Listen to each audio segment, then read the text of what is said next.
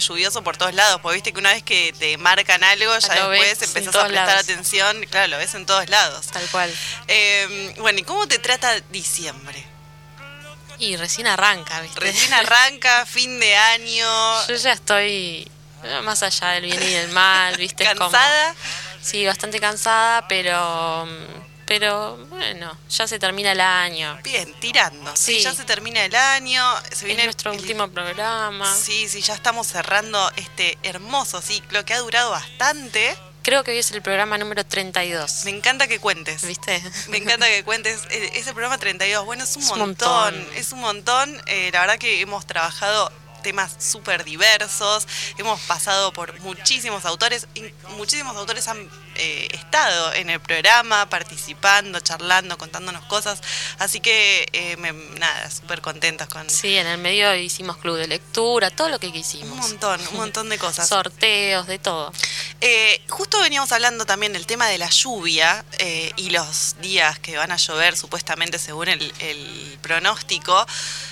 Eh, por el tema del Festival de Poesía que se va a hacer acá en Bahía Blanca viernes, sábado y domingo. Claro, es como que va a haber justo dos. El viernes, sábado y domingo es el Festival de Poesía Latinoamericana y el viernes solamente el de narrativa. Ese va a ser en la Biblioteca Rivadavia y eh, el de Poesía Latinoamericana tiene varias sedes.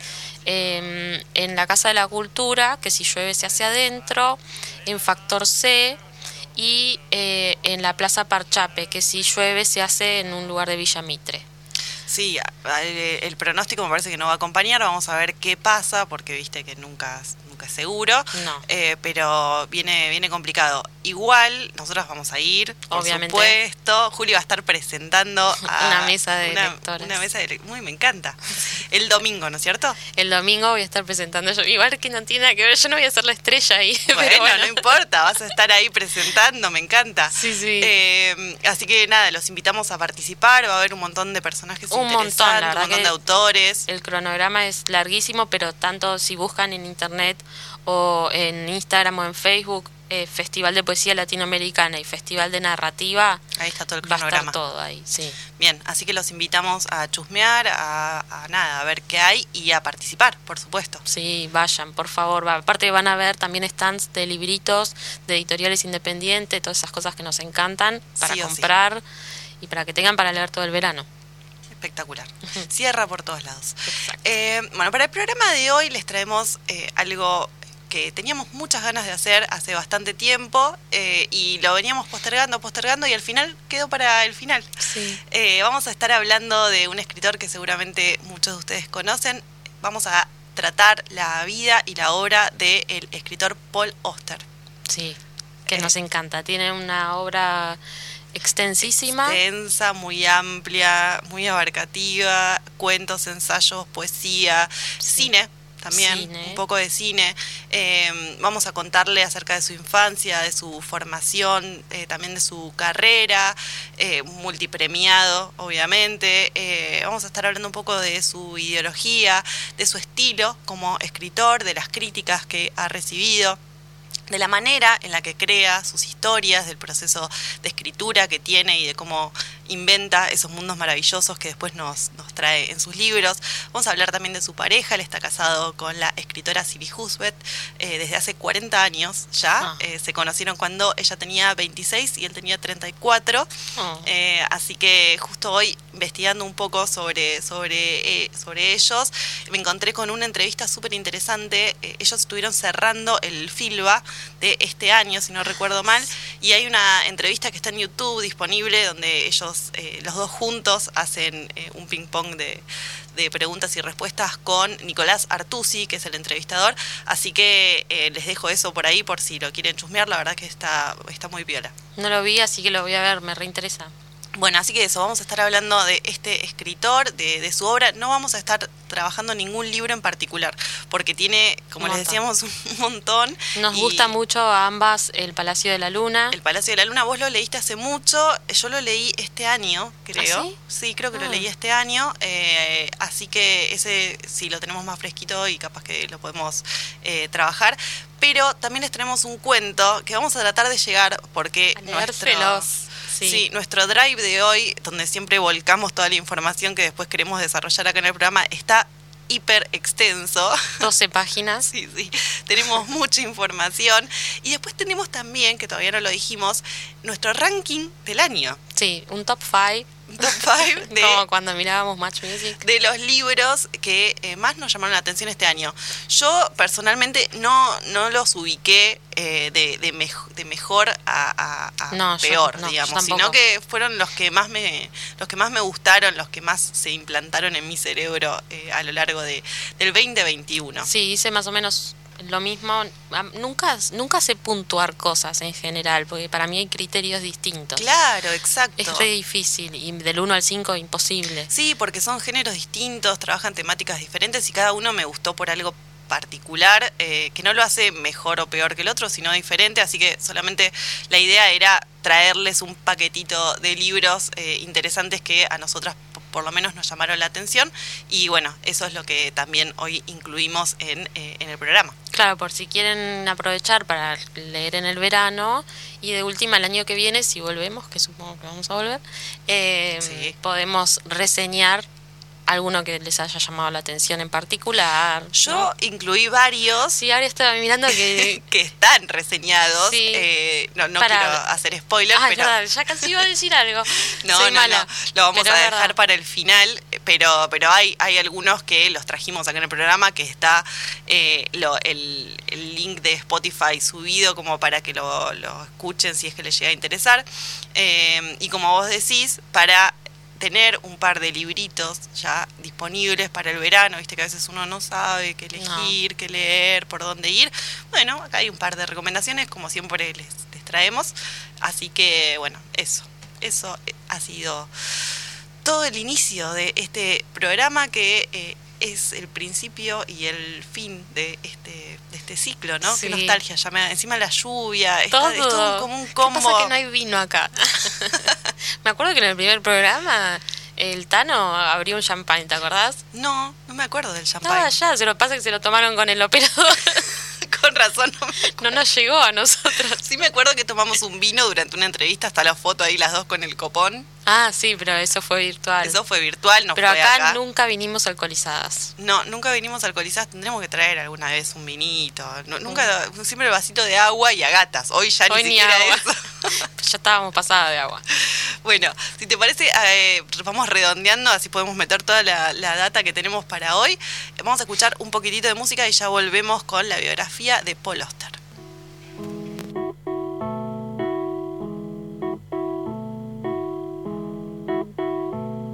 Cigarettes and chocolate milk.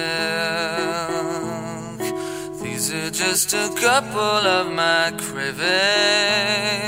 Everything it seems I like's a little bit stronger, a little bit thicker, a little bit harmful for me. If I should buy jelly beans, have to eat them all in just one sitting. Everything it seems I like's a little bit sweeter, a little bit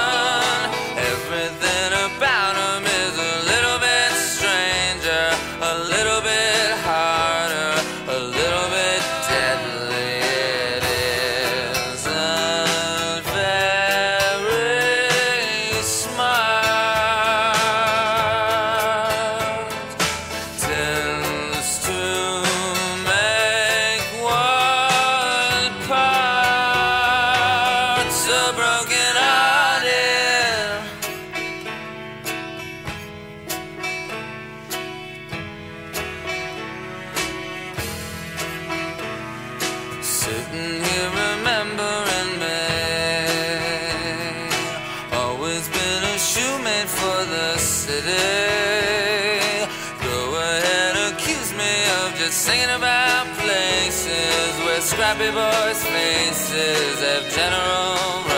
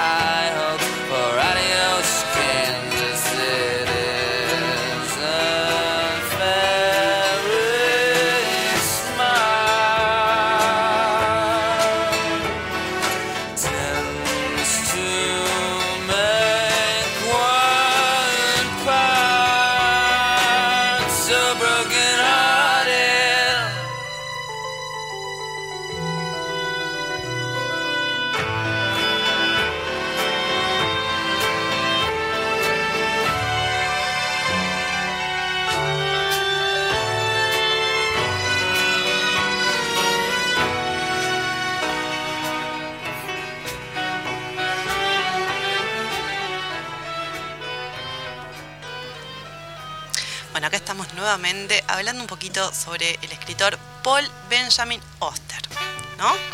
Eh, vamos a contarles brevemente eh, un poquito acerca de su biografía. Él nació en Newark, en Nueva Jersey, el 3 de febrero de 1947 y es un escritor, es guionista y también es director de cine estadounidense. Eh, muchos de sus textos han sido traducidos a más de 40 lenguas. Eh, fue, como decíamos hace un ratito, multipremiado. Fue nombrado Caballero de la Orden de las Artes y las Letras de Francia en 1992 y recibió el premio Príncipe de Asturias de las Letras en 2006, eh, que la esposa también lo recibió, Mirá. Huswet. Eh, así que los dos tienen, eh, me imagino sus estatuillas Ay, ahí sí, en el será- estante. Mira, ¿serán medios competitivos? No, no, no. eh, por lo menos en la entrevista que yo vi, eh, se llevan súper bien. Son una pareja hermosa. Y capaz que se corrigen mutuamente los Exacto. textos. Ningún texto, ningún libro, ningún ensayo sale de su casa sin antes haber tenido la aprobación y la mirada y la lectura del otro. Así que son una pareja eh, espectacular, así medio yin y yang, o sea, se llevan bárbaro. O por lo menos eso es lo que mostraron y lo que yo miré en internet. Claro. Pero llevan 40 años de casados, así que pss, es muchísimo y eso por lo menos es, es un buen respaldo de que es una pareja que funciona bastante bien. Sí. Eh, bueno, su obra eh, se destaca por contener absurdismo, existencialismo, tiene algo de literatura policíaca, como por ejemplo en una de, de- de sus, de sus libros más famosos, la trilogía de Nueva York, Claro. eh, y la búsqueda de un significado y de una identidad personal.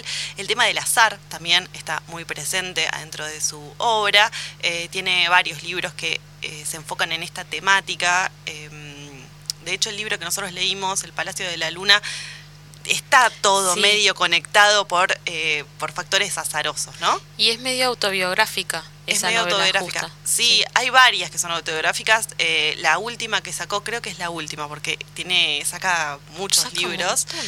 4321, Sí. que es gruesa, es una novela muy larga, yo todavía no la leí, estoy viendo a ver si no la encaro este, este verano. Bien. Ahí también hay mucho de su vida, eh, así que bueno, vamos a ir a su infancia ahora, ¿te parece? Sí, nació en una familia judía de clase media, de ascendencia polaca. Sus padres fueron Queenie y. Samuel Oster. Se inició en la literatura a temprana edad gracias a la biblioteca de un tío suyo, que era traductor. Y empezó a escribir a los 12 años. Sí, y con esto te quiero contar algunos detalles que hoy eh, me fui enterando cuando chusmeaba acerca de su vida.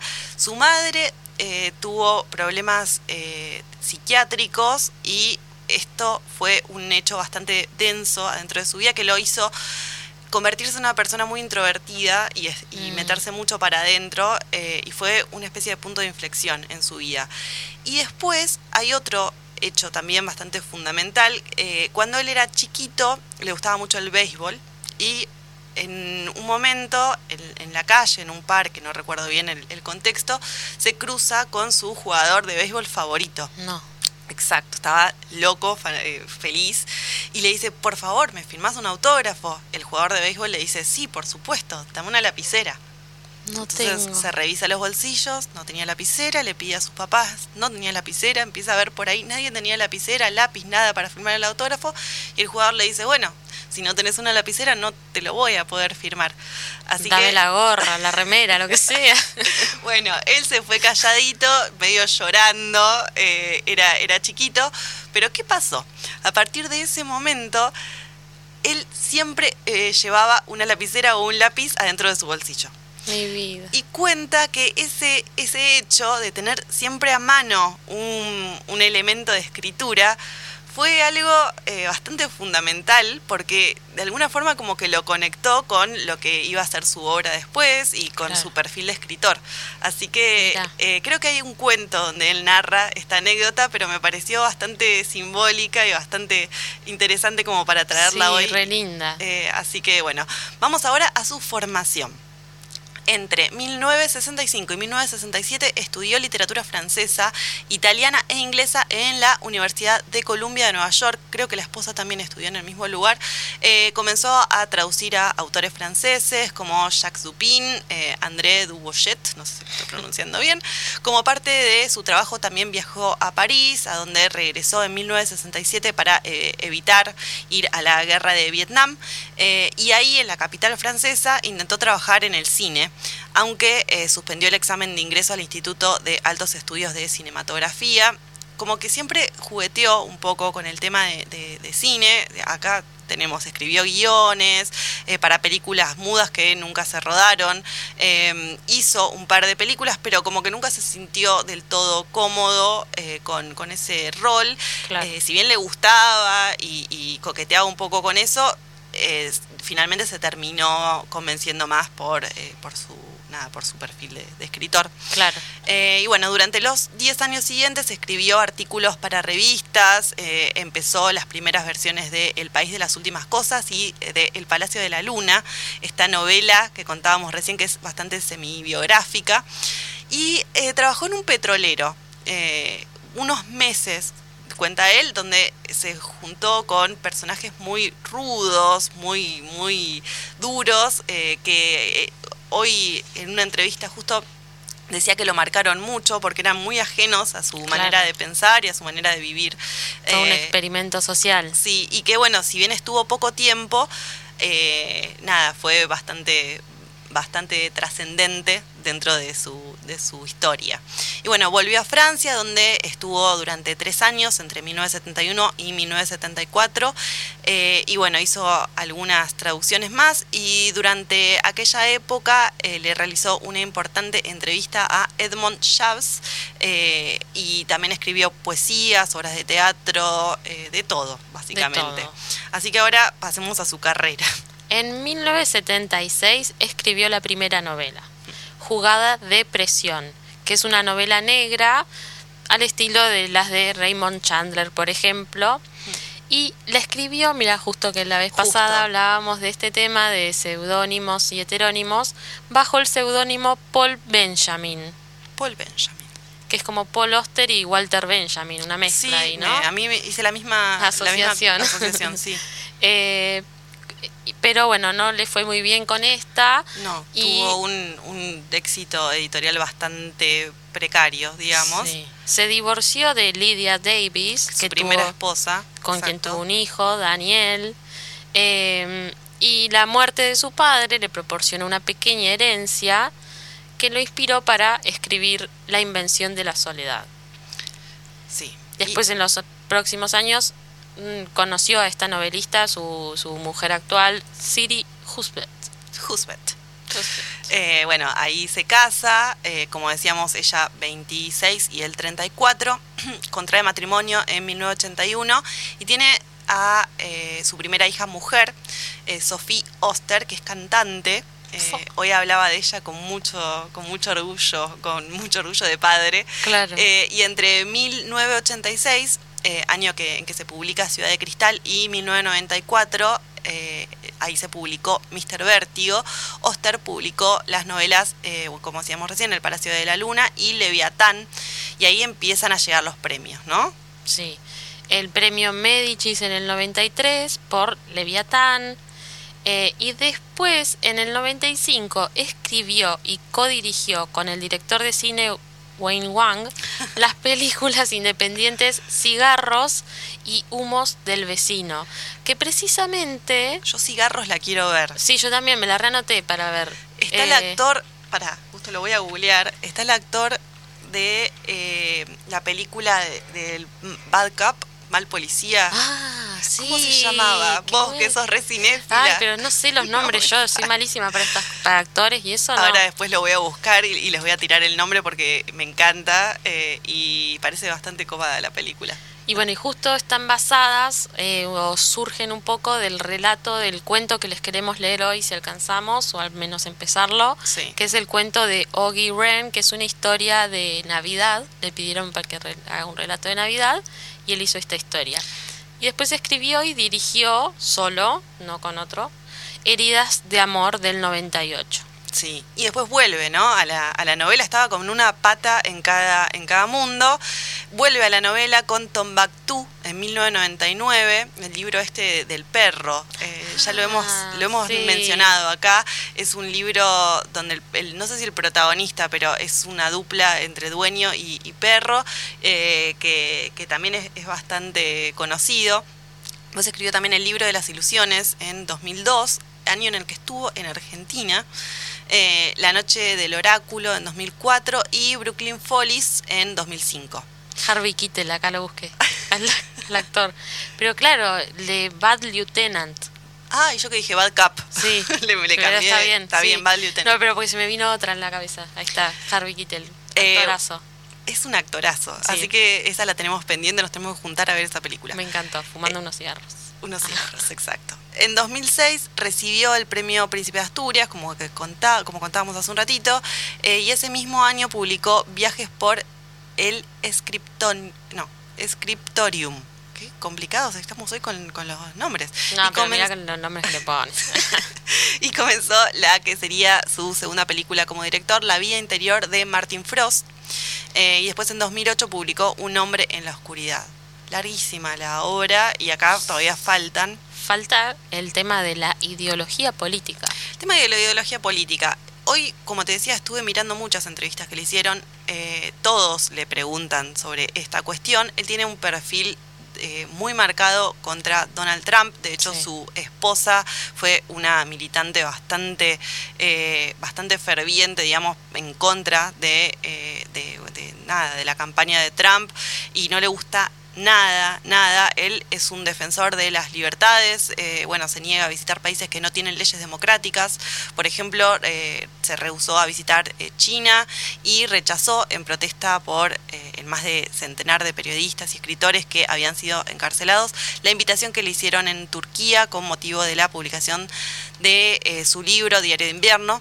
Y bueno, y encabeza en los Estados Unidos el grupo de escritores opositores al gobierno de Trump, como decíamos recién, junto con su esposa. ¿Tienen algo ahí medio en común con Welbeck? ¿No? Paul Oster y Welbeck. ¿Vos decís?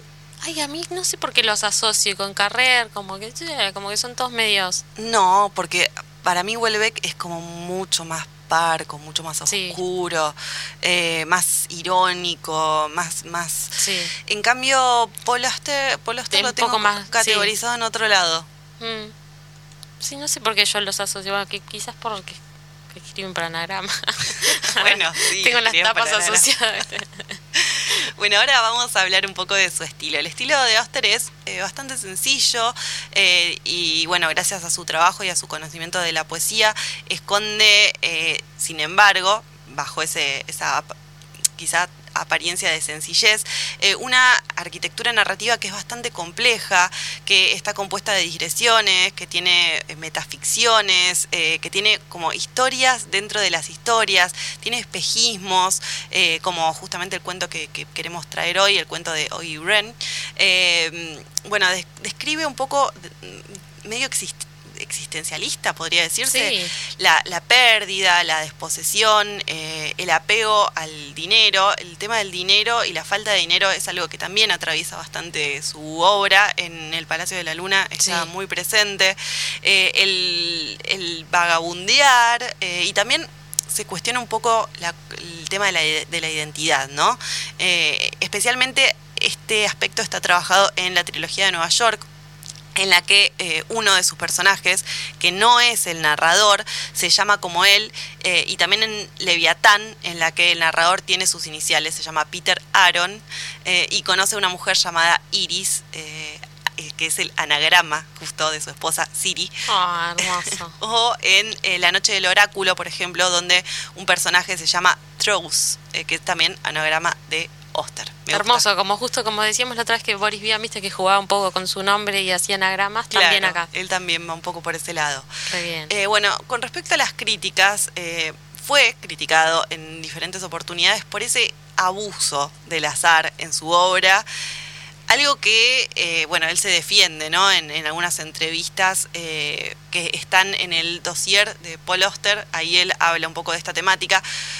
Es algo que a mí particularmente me llamó la atención. Cuando leí El Palacio de la Luna, era como que estaba súper bien construido, pero había algunas cuestiones que decís, o sea, es. eh, Me parecía medio inverosímil. ¿No? Como que justo este sea Sí, el, sí, el sí, hijo de no sé. Sí, se- sí. Era Demasiado mágico todo. Exacto, sí. Sí. Eh, a, a mí eso es el único aspecto que me hizo Ahora- un poco de ruido. Sí, es verdad. Sí, algunas cosas muy tiradas. Pasa que, bueno, también a nosotros nos gusta mucho lo que es más realismo, nos Sí. suele gustar mucho más eso. Es verdad. Entonces, claro, cuando encontrás algo así, pero bueno, es el clima que genera también No, eso. me encantó. A mí el libro eh, lo, lo recomiendo. La verdad es que me pareció hermoso. La historia es preciosa. Eh, pero bueno, en, eh, ¿te acordás que cuando lo hablamos te, te tiré eso porque me, me- me hizo como un poco Sí, de. que porque es justo, dale que. Ahora que lo digo, o sea, me- semi-autobiográfico, ¿qué onda? Hay, esas cosas eran. Se, mira, sí, son- Y él, él cuenta que eh, tuvo algunos eh, momentos de crisis económica muy fuerte, Sí. eh, que durmió en, en algún parque alguna vez, eh, pero bueno, no sé si tanto como el protagonista de, de esta historia. Y hablando de historias, queremos contarles más o menos cómo crea sus historias. o- él explica que la mayoría de sus novelas le toman años de gestación antes de que estén de, de que- de estar listo para escribirlas, digamos. Eh, empieza como a rumiar una idea y a veces durante años enteros hasta que por fin tiene eh, Claro. un panorama más acabado de, de qué se va a tratar, de por dónde va a ir con ese libro. Y ahí empieza a jugar con las frases. Con, dice que la frase inicial, el, el opening, digamos, es, eh, es lo más difícil y también lo que va a marcar el tono de, la novela. Eh, él dice, no salgo a buscar historias, ellas me encuentran a mí. Se trata generalmente de un personaje que comienza a desarrollarse en mi cabeza y a veces no quiero pensar en él, pero sí sigue regresando. Perdón, es que Juli está matando mosquitos, yo no puedo. Es que a mí me repican. Esto se va. Así que no te ibas a desconcentrar. Sigamos con Paul Auster, por favor, porque yo me tiento y no paro, no paro más. Eh, bueno, nada, se trata entonces de un personaje que empieza a desarrollarse en la cabeza, en la cabeza de Paul Auster, y a veces no quiere eh, pensar en él, pero sigue como volviendo, ¿no? Eh, y bueno, le dice, le marca, digamos, que es lo importante. Le dice, tenés que hablar sobre mí, tenés que comprenderme. Entonces me intereso y lo exploro más. Qué loco, ¿no? Tener a un personaje en tu cabeza que te Pero va viste diciendo cosas. Pasa un montón, porque... Todo eso, la entrevista que le hiciste el otro día a Mariana. Sí, a Mariana Travasio decía lo mismo. A. Mariana Enríquez contó más o menos la misma situación, que convive con los personajes durante años, ¿Viste? que es súper intenso el proceso. Pessoa dice que le bajaba como la Sí. voz. Es muy loco eso. Son todos esquizofrénicos. Es muy loco, sí, sí, pero es un patrón que eh, detecto en muchos escritores. Eh, así que bueno, nada, le pasa eso. Empieza años antes a rumiar una historia y bueno, y después le baja la, la inspiración, convive con el personaje y, Claro. y le dice, y ahí se inspira. Sí, sí. Eh, y una vez que el libro está terminado, empieza lo que se llama la etapa de aversión, ¿no? Como una sensación de exaltación que dura 35 segundos y después o sea, después de que termina de, de escribir 35 segundos de paz y boom, decís, pasé todo este tiempo escribiendo esto, este fracaso, esta basura en la que me ofrecé durante años. Es como que le agarra eh, como una especie de rechazo a, eso que, que, estuvo años escribiendo, pero dice que siempre le pasa así. Eh, y la escritora que, que su pareja, eh, Siri, decía lo mismo. Mira, viste, porque otras, otros eh, que hemos entrevistado les, les agarra en todo caso tristeza, viste, es como, no lo quieren soltar y acá es como un duelo con, el, con los este personajes. Este no le gusta. A él no, dice que los, pero es la primera etapa. Después eh, se le se le pasa, necesita como un poco de perspectiva y ahí vuelve y lo lee y dice, ah, yo, le, yo escribí esto. ¿Eh? Qué capo. Muy bien. Pero bueno, cita eh, la frase eh, de Samuel Beckett que dice, ni bien está seca la tinta, me repugna. Claro, como que hay... Y bueno, sí, es que la catarsis es, supongo que genera alivio sacarlo, pero bueno, no necesariamente uno está contento, contento inmediatamente con lo que dijo. Claro, no, necesita como distancia, necesita perspectiva para poder apreciar y para poder sacarse de encima también esa sensación de, asco o de rechazo eh, hacia su propia obra, eh, que por suerte después se pasa. Em, bueno, y acá tengo algunos datitos sobre su pareja, como les contábamos. Eh, bueno, Siri Husbelt y Paul Auster están casados hace casi 40 años, viven en Nueva York, viven en Brooklyn. se conocieron, como dijimos, cuando ya tenía 26, el 34, en la época de sus carreras literarias, cuando recién estaban como despegando. Y dice justamente que son compatibles porque, eh, nada, son, son adecuados eh, el uno para el otro, que se encontraron y llevan juntos muchos años. Y que una de las razones por las que eh, justamente siguen juntos es que discuten mucho. Discutir no es pelear, no es, hablar. pelear, es hablar, claro. dice que no dejan cosas reprimidas que si algo va mal, lo discuten. Y ven al matrimonio como algo orgánico, ¿no? Que, está siempre cambiando, eh, que tenés que estar alerta, que tenés que trabajar en, en, la institución matrimonial, digamos.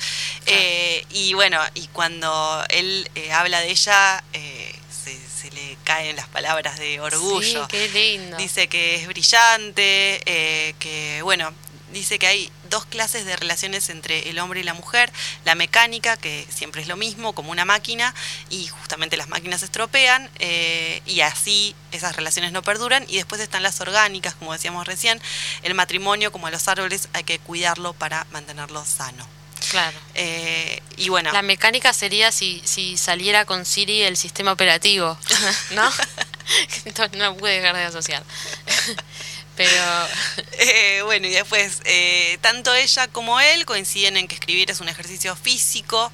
Eh, dicen que no hay diferencia entre cuerpo y mente, somos seres corpóreos. Y dicen que terminan exhaustos, que trabajan muchísimo, que se levantan súper temprano. Ella escribe más de mañana. Ah, mira. Juli, ¿te sigue tosiguiendo el mosquito? Sí, sí, es que me va a picar, yo ya lo sé. Eh, bueno, nada, eso, que, que labura mucho, eh, que tiene cada uno su momento del día para, para escribir, que los dos se leen sus cosas, eh, pero bueno, que terminan muy cansados, que no les gusta mucho salir, se, se, acuestan después a, leer, a ver películas en blanco y negro, les gustan las comedias norteamericanas viejas en blanco y negro. Hermoso. Así que terminan los dos acostaditos dos bultos, dice, acostados en el sillón y bueno, nada, miran eso para despejar un poco la cabeza eh, y, bueno, eso, básicamente con respecto a su relación que parece muy... Muy re linda, sí. No, no hemos visto otros casos así de parejas eh, escritoras. O sea... Déjame pensar. Ahora me entró la duda cuando vimos algo de Generación Beat, viste, las chicas eran novias de... Pero... Y Anaís Nin, que salía con... Sí, pero Anaís Nin... ¿Qué? Tenía un montón. sí, pero bueno, estuvo mucho... Ay, se me fue el, apellido de, la pareja de Nin. Ahora lo voy a googlear también. Eh, bueno, no, pero hay, hay, hay algunos casos. Eh, no sé si que hayan durado tanto como ellos, pero, pero sí. Eh, y, bueno, y por último, ya yendo un poco a, las influencias, eh, él dice que eh, fue influido por muchos autores, por ejemplo Kafka, por ejemplo Beckett, es súper, súper, súper fanático de Don Quijote. Dice Ah. que lo leyó como cinco veces y que siempre le encanta. Qué lindo. Eh, Paul Celan también. ah, eh, sí, el poeta, re bien. Sí. Eh, Montag. Así que... es- Cervantes. claro. Cervantes, claro, con Don Quijote. Eh, así que esas son más o menos las cosas que yo le escuché decir que, que más lo marcaron, digamos, sobre todo en el Quijote que creo que lo, lo catalogó como el mejor libro de la historia de la literatura. Mm, Mira, Sí. sí, a mí también me gustó Dice bastante, que la des- verdad. después de ahí como que nacieron, fue como, como el nacimiento de, de- de- de un montón de, de tendencias y, de formas de escribir y Claro. de formas de estructurar las novelas y los textos. Exacto. Eh, así que sí, habló muy bien de, de Don Quijote. Muy bien. Y bueno, esto ha sido eh, un breve repaso por la vida del escritor Paul Auster. Esperemos que, que les haya gustado. está revoloteando a Ahora vos, se ¿eh, vino para mi lado, se vino para mi lado. Viste que ahora, ahora, lo- ahora vamos a escuchar un tema y sabes cómo lo reviento. ¿No? Julia asesina de mosquitos. Hay superpoblación, no, no, nadie se enoja, creo. Yo no me enojo. Bueno, vamos a escuchar un poco de música y ya volvemos.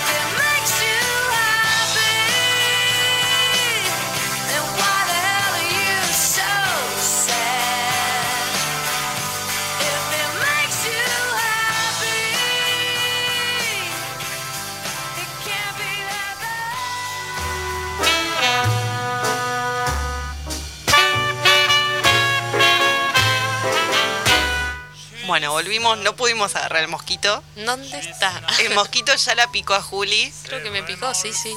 O está sugestionada, no sé, y ya le salieron ronchas por la sugestión.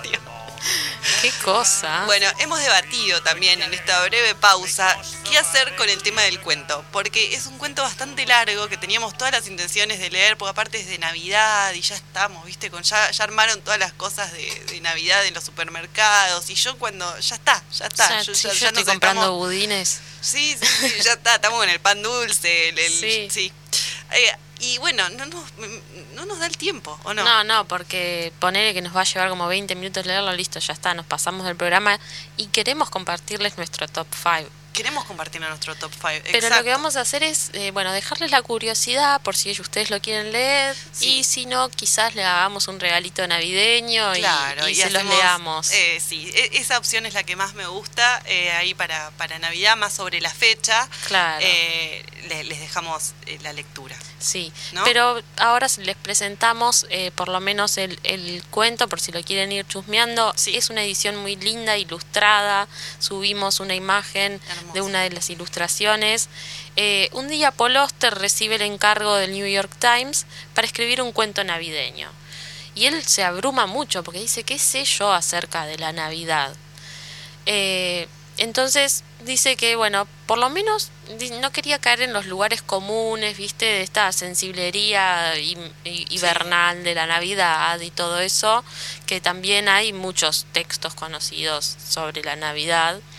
Y entonces en busca de inspiración sale a pasear y va a un lugar de Brooklyn donde eh, estaba su amigo Oggy Wren, precisamente el del título del cuento, que es un peculiar fotógrafo que retrata diariamente la misma esquina del barrio y el paso del tiempo, algo que hoy en día, estos timelapse, cosas así, un montón de gente lo hace. Yo lo entendí como una especie de selfie en el mismo lugar, ¿no? En la misma esquina. ¿O para vos él está en la foto o No, no? él no está. ¿Él no está en la foto? No, no ah, está. bueno, viste, Para mí se no está. imagina cualquier cosa. Yo- No, no. Yo, entendí que sí, como que estaba él en Ya la sí, si encima es una selfie dos veces, o sea, es un eh, como que creó algo increíble. Eh, y bueno, al principio a, a- a él le parece como que no- entiende nada Mm. hasta que empieza a ver eh, precisamente los detalles del paso Sí. del tiempo. eh, A través de las fotografías. Claro.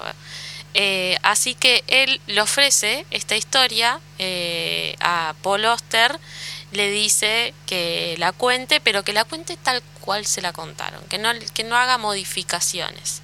Y bueno, no metaficción. Claro, y después fue la semilla, digamos, que gestó eh, la película Smoke, la que decíamos hoy, Sí. eh, así que bueno, el 25 de diciembre de 1990, esta historia eh, fue publicada en The New York Times, el, que es el cuento de Navidad de Oggy Wren. Y después si ustedes quieren buscarlo, que, que no, no en la revista, eh, la editorial que lo publica es Bucket y eh, ay, quería ver, ay, no lo encontré ahora, bueno, eh, las ilustraciones de quién eran, pero bueno, es son 48 páginas, en el medio hay ilustraciones, eh, pero es un cuento muy cortito, así que bueno, ya Pero- nos van a escuchar. Sí, sí, sí. Ya vamos a hacer eh, una lectura y lo vamos a subir, lo vamos a compartir para que, para que ustedes lo conozcan. Sí, Y bueno, pasando de tema, Vamos a cha, cha, cha, cha cha cha cha cha cha chan Top 5. Top 5 mejores libros del año según las ñoñas. A ver, ¿qué trajimos hoy? Un popurrí de libros eh, de, del 2021 que más nos gustaron. Sí, vamos uno y uno así como para no aburrir. Sí, me gusta y en el medio metemos un tema, ¿vale? Ah.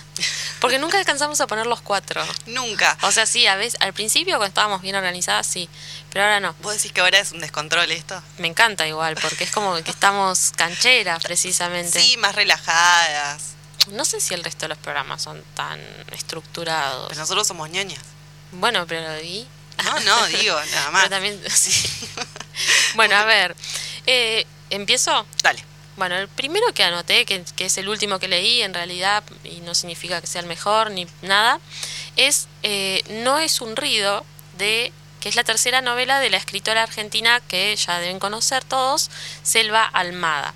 Se publicó en 2020 por la editorial Random House Y es la historia entre unos personajes que se llaman Enero Rey y el Negro, que eh, llevan al hijo de su amigo muerto, que se llama Tilo, a pescar al mismo río en el que padre se ahogó 15 años atrás.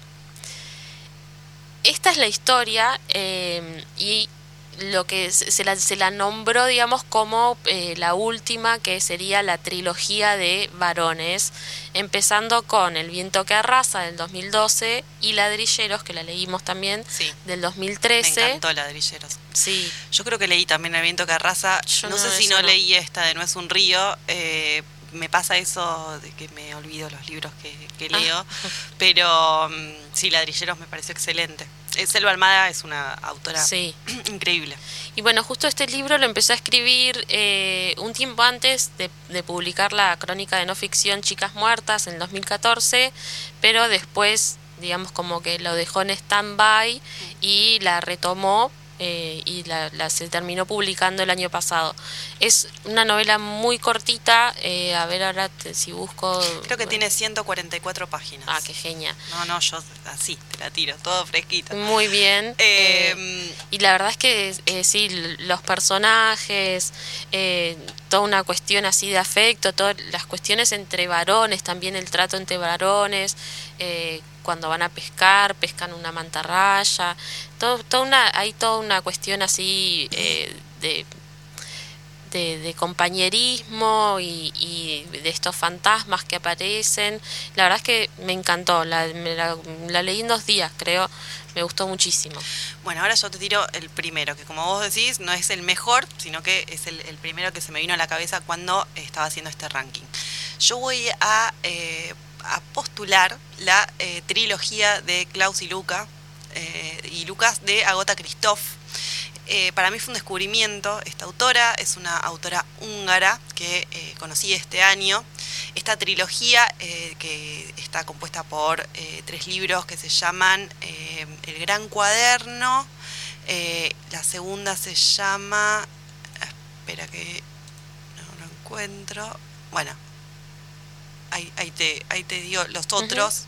Pero es una, es un- una trilogía que cuenta la historia de la prueba, se llama, perdón, el segundo, y el último se llama La Tercera Mentira.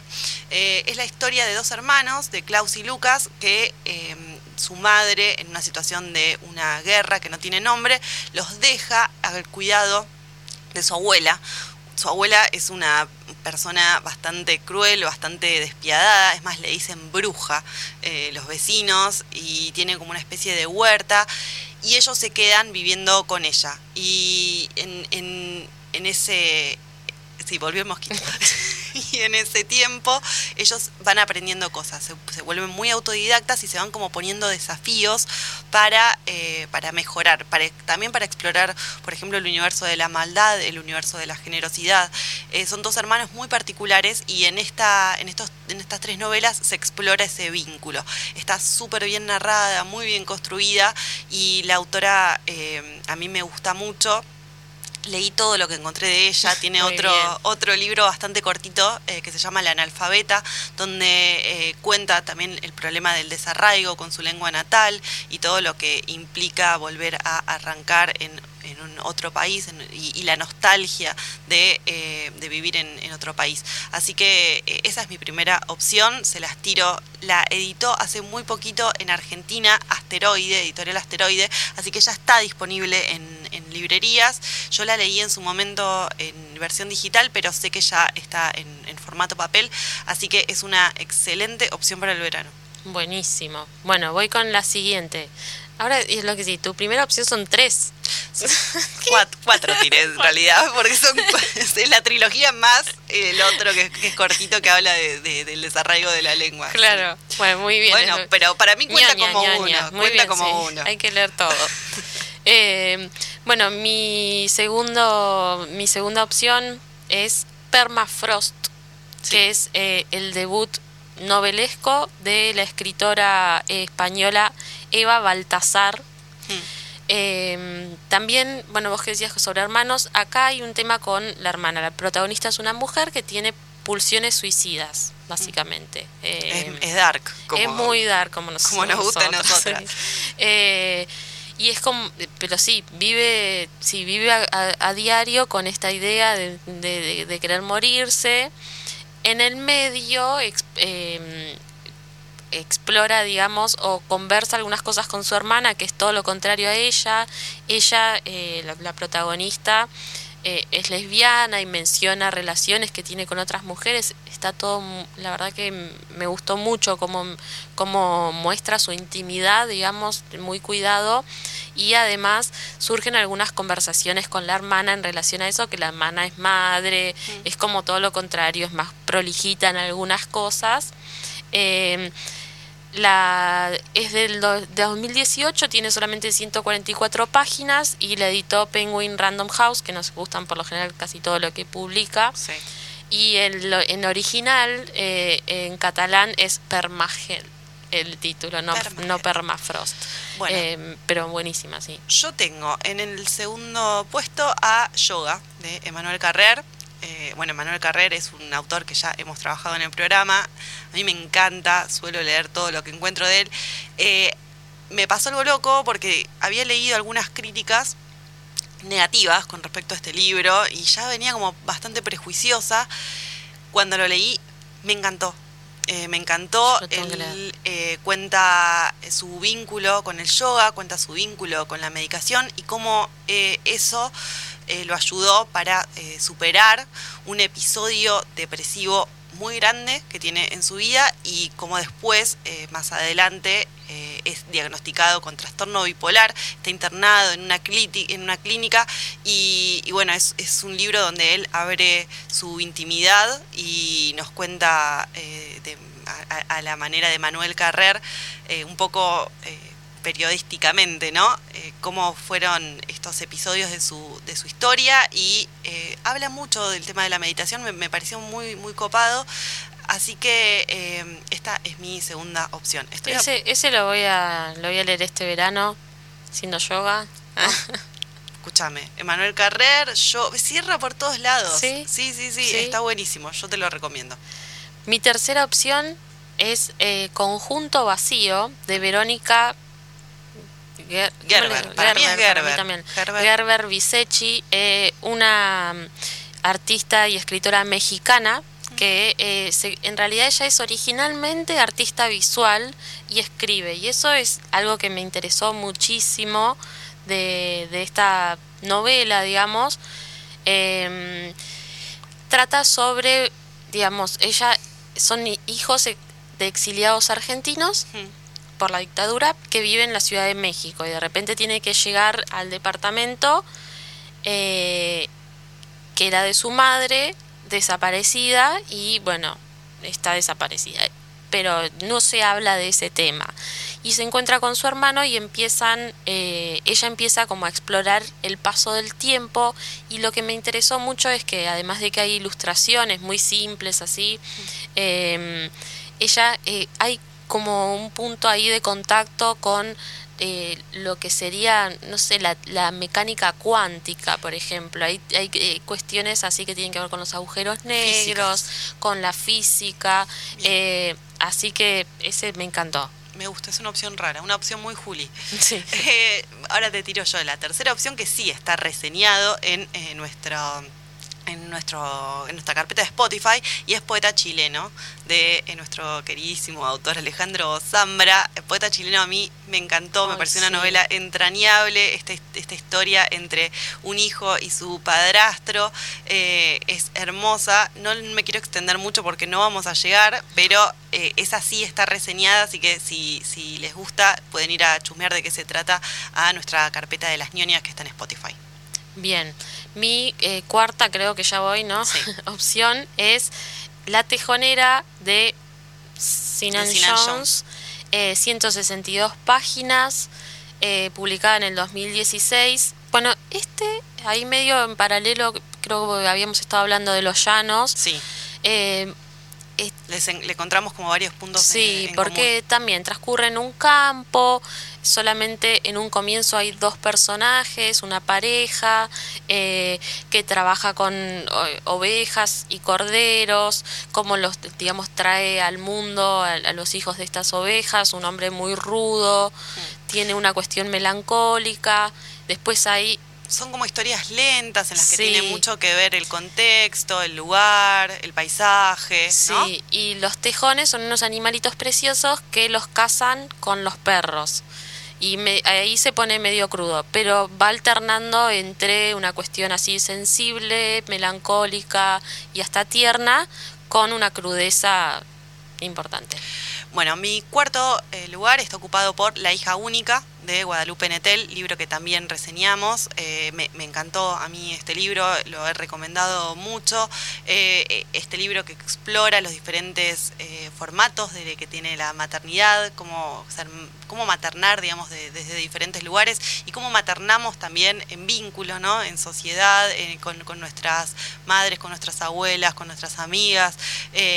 Y me pareció un libro profundo, interesante, me gustó mucho la autora, así que eh, ese lo quiero dejar acá porque me parece una, una buena opción también para el verano. eh, y bueno, lo mismo, si lo quieren buscar, también está reseñado. Mi quinto, rapidísimo, Pati Difusa, de Pedro Almodóvar. Es publicado en el 91, en realidad salió en unas revistas, después la anagrama lo, lo, lo publicó todo junto y eh, en realidad es Pedro Almodóvar, el director de cine que todos conocemos, eh, actuando, digamos, poniéndole voz a Pati Difusa, estrella internacional de fotonovelas porno. Así que se pueden imaginar, es para descostillarse. Bueno, y último mío es Las, las gratitudes de Delfín de Vigan, eh, una autora que me encanta, una autora francesa, es el último libro que sacó donde explora justamente algo que pasa eh, habitualmente desapercibido, que es la gratitud, como siempre estamos dando gracias y cómo eh, ese gesto tiene un peso enorme dentro de, nuestra cotidianeidad y bueno, lo narra de manera muy linda, simbolizado dentro de eh, un vínculo con eh, una mujer, una anciana que está dentro de un geriátrico que la cuidó cuando ella era chica y con la que tiene una relación muy profunda. Eh, así que bueno, nada, este es el último que quiero, que quiero dejar acá.